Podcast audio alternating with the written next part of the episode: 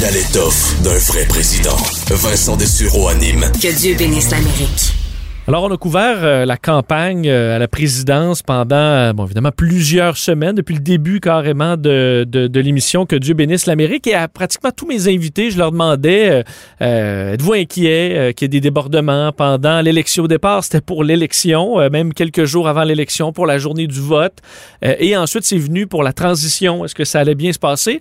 Et presque tous nos experts avons émis des inquiétudes. Et pour certains, pour ceux qui étaient, bon, sont des fans de Donald Trump, il y en a, il y en a au Québec, trouvaient bien souvent que les médias, on faisait peur au monde, que Donald Trump, on voulait euh, que certains avaient une maladie mentale qui faisait qu'ils avaient peur de Trump, mais on s'est rendu compte dans les derniers jours qu'effectivement, il y avait matière à s'inquiéter parce que les débordements violents aux États-Unis sont possibles et à force de rhétorique violente, on peut arriver à des débordements comme on a connu euh, qui vont passer à l'histoire aux États-Unis.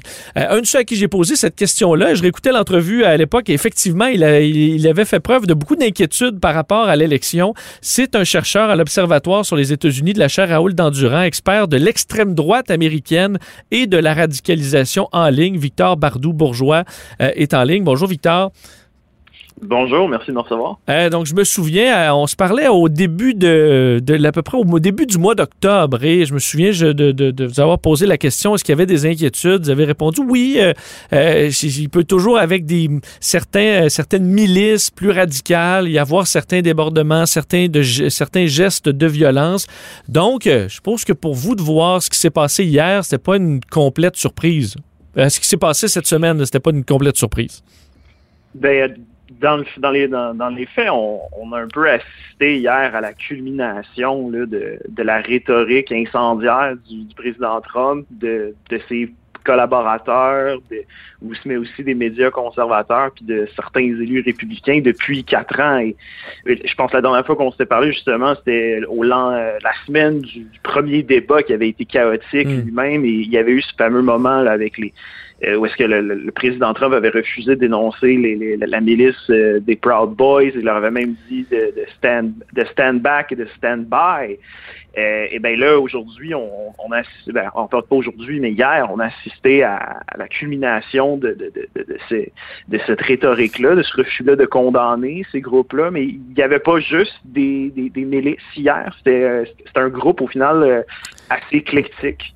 Oui, c'est ça, parce que vous, vous avez une expertise au niveau de la radicalisation euh, en, ligne, donc on comprend que c'est c'est vraiment au-delà d'une milice qui croit à prendre le pouvoir pour telle ou telle raison. En gros, c'est une radicalisation, c'est un phénomène qui est devenu quasiment sectaire. Ben c'est dans, bien des égards, oui, euh, à ce niveau-là, c'est un on, assiste un peu à un, certain, du moins définitivement un culte de la personnalité autour de Donald Trump. Euh, où est-ce que dans le fond, euh, quand, vous êtes dans la, chambre d'écho trumpienne sur, les, réseaux sociaux, ben, les supporters du, du 45e président des, des États-Unis, ils étaient euh, ils sont convaincus, ou du moins ils ont la, crainte imaginaire qu'ils euh, sont en train de se faire voler l'élection présidentielle. Et donc, de surcroît, ils sont en train de se faire voler leur pays. Donc, elle, part de là, cette espèce de, de, peur et de, vouloir... Euh, c'était la culmination hier, parce que jusqu'à maintenant, ils avaient été gardés relativement calmes, c'est-à-dire parce qu'il y avait cette espèce de promesse-là dans les, sphères euh, trumpiennes sur Internet que euh, Trump allait gagner par un espèce de coup de baguette magique, euh, soit par la Cour suprême des États-Unis ou jusqu'à tout récemment, c'était censé être le vice-président Mike Pence qui serait censé le sauver la situation au dernier moment lors de la procédure du d'hier.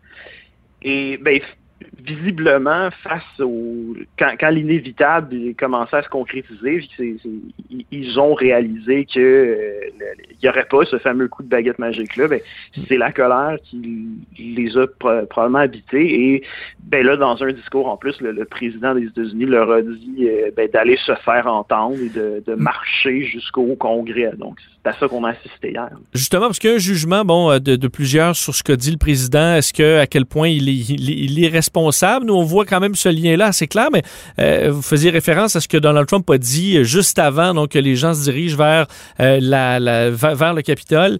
Vous qui êtes expert en radicalisation, je comprends, et certains comparent un peu le discours de Trump avec du discours de parrain, où on va pas toujours dire ce qu'il faut, ce que la personne doit faire pour qu'il y ait un micro caché. Qu'on, on va pas dire va tuer telle personne, mais on va le sous-entendre assez clairement pour que tout le monde comprenne.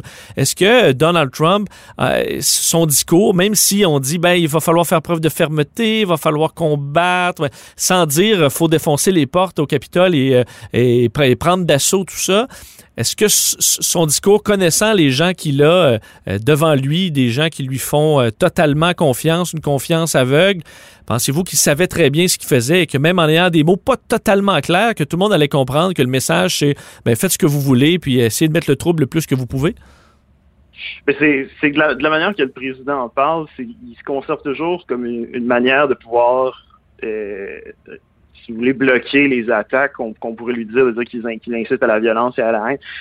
Et souvent aussi, ce qui arrive, c'est qu'il finit euh, ultimement par légèrement se rétracter. Euh, c'est vraiment son, son, son modus operandi à ce niveau-là, c'est qu'il va tout le temps mollement demander au groupe qu'il est censé dénoncer de cesser leurs activités. Mais finalement, il va revenir sur ce qu'il a dit. Hier, c'est ça qui est arrivé. Là. Il a demandé aux émeutiers de mettre fin à l'occupation et de rentrer pacifiquement chez eux. Mais tout de suite, en leur disant que, ben, au fond, euh, vous avez raison, votre colère est légitime. Puis on vous êtes des patriotes. vous, êtes des patriotes, donc, donc ça, ça l'envoie un. C'est un espèce. Au final, le message implicite là-dedans, c'est, du moins mon, impression, c'est, c'est, euh, je peux pas vous dire sur les ondes de, la télévision nationale que je suis de votre côté, mais on se comprend. Euh, on se comprend. C'est, évidemment un clin d'œil à ce niveau-là. Vous êtes expert de radicalisation en ligne. Et là-dessus, Donald Trump, euh, ça a toujours été son outil. Euh, euh, Twitter particulièrement, des fois à coup de 50 tweets par jour pour alimenter, alimenter, alimenter les, bon, les gens et ses, ses fans. là, les robinets sont fermés. Tous les réseaux ou presque, il reste peut-être Parler, des, des réseaux sociaux plus obscurs. Mais Twitter, Facebook, Instagram, Snapchat, même Twitch, tout le monde a barré Donald Trump jusqu'à nouvel ordre. Est-ce que ça, quand même, ça peut calmer le jeu un peu, sachant que peut-être l'incendiaire en chef est un peu muselé, doit passer par des canaux un peu plus traditionnels et que ça empêche peut-être euh, une, autre vague de, violence comme ça? Ben, je pense, je pense que la, la, chose à faire en compte tenu de ce qui est arrivé euh, hier. C'est avec le président qui est qui forcément euh, jetait beaucoup d'huile sur le feu avec des tweets souvent incendiés.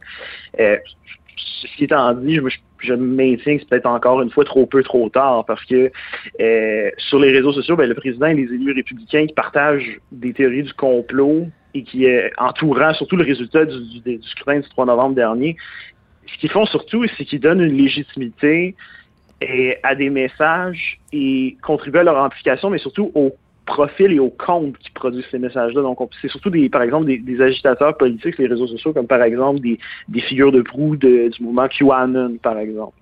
Euh, et ce qui fait en sorte que ces agitateurs politiques-là deviennent, grâce à l'amplification du président et des élus républicains, deviennent, en l'espace souvent de quelques jours, des superstars auprès des partisans euh, de Donald Trump.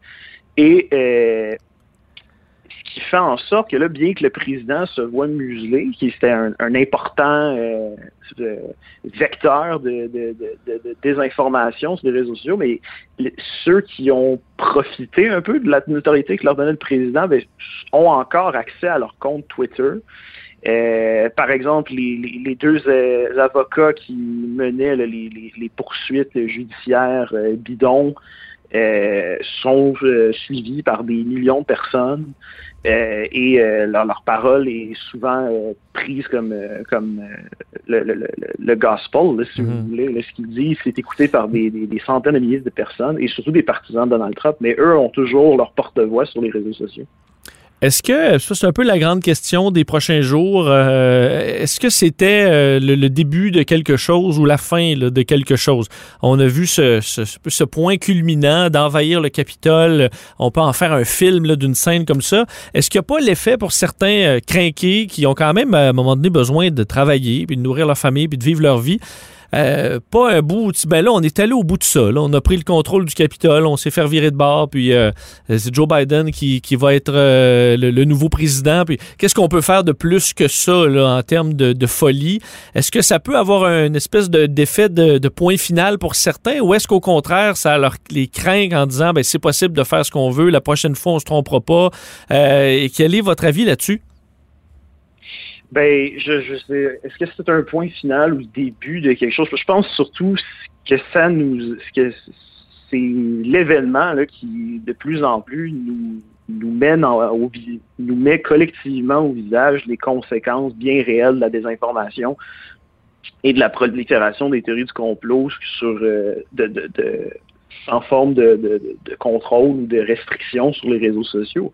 Parce que ce que vous avez ici, ce qui s'est passé, c'est que vous avez essentiellement une large portion de la base électorale républicaine euh, qui, est, alimentée par des théories du complot et une rhétorique incendiaire et qui vit au final dans une réalité alternative que le reste de la population américaine, qui contribue forcément à radicaliser davantage les, ces personnes vers la droite. Euh, et je pense, je pense que on a eu beaucoup tendance collectivement, puis aux États-Unis, oui, mais même ici au Canada, on a tendance à souvent minimiser la, menace que représentent par exemple des groupes d'extrême droite ou, des, mouvements conspirationnistes comme QAnon, par exemple. Mais je pense que ça, c'est un, dur réveil où est-ce que là, il ben, faut commencer à considérer euh, non seulement comme oui, c'est un enjeu de, sécurité, par exemple, sanitaire, parce qu'avec la désinformation entourant, par exemple, la, les campagnes de vaccination, les, mesures de distanciation sociale en, ces temps de pandémie, mais c'est aussi devenu maintenant une menace sécuritaire au système démocratique. vous pensez qu'il va y avoir un réveil? Parce que un peu comme, euh, évidemment, euh, deux événements qui se comparent difficilement, le 11 septembre et ce qui s'est passé hier, c'est hier, c'était uniquement politique. Je comprends qu'il y a eu quand même quatre décès, là, mais c'est pas dans la même mesure. On se souvient, le 11 septembre, dès le lendemain, euh, on est arrivé avec une, hausse de, la sécurité absolument extraordinaire à la grandeur des États-Unis et même un peu partout dans le monde.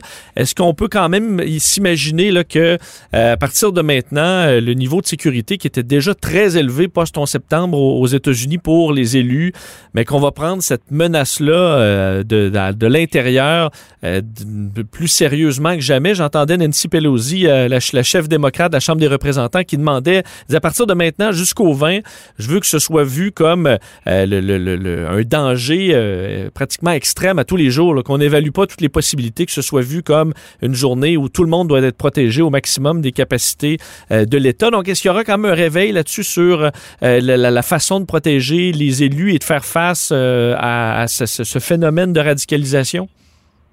Ben, du moins, je, pense que euh, c'est une assurance que au, du moins au, Congrès des États-Unis, la sécurité va être rehaussée avec, avec une certaine vigueur. Déjà aujourd'hui, je voyais qui installait tout un dispositif de barricade assez impressionnant autour du, Congrès.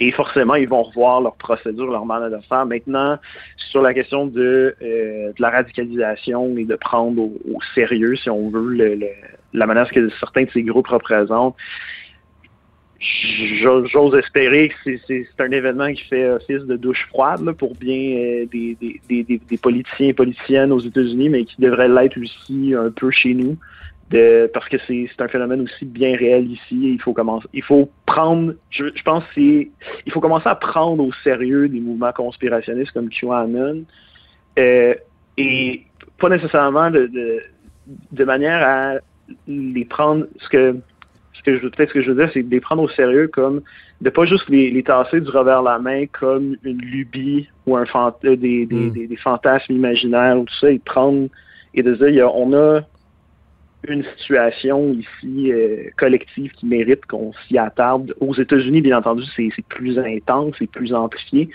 mais on n'est pas, euh, on n'est pas, on n'est pas ici. Euh, à l'abri de, de, ces débordements-là nécessairement. Sûr que plusieurs se disent c'est pas euh, cette semaine qu'on aurait dû se réveiller, c'est il y a cinq ans dans le cas de Trump en commençant à être euh, très prudent et en remarquant la rhétorique qui, qui augmentait, augmentait au fil du temps.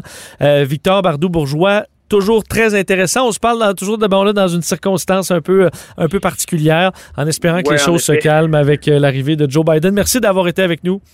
Ça me fait plaisir. Merci pour l'invitation. Au revoir, Victor Bardou-Bourgeois, chercheur à l'Observatoire sur les États-Unis euh, de la chaire Raoul Dandurand et expert de l'extrême droite américaine et de la radicalisation en ligne.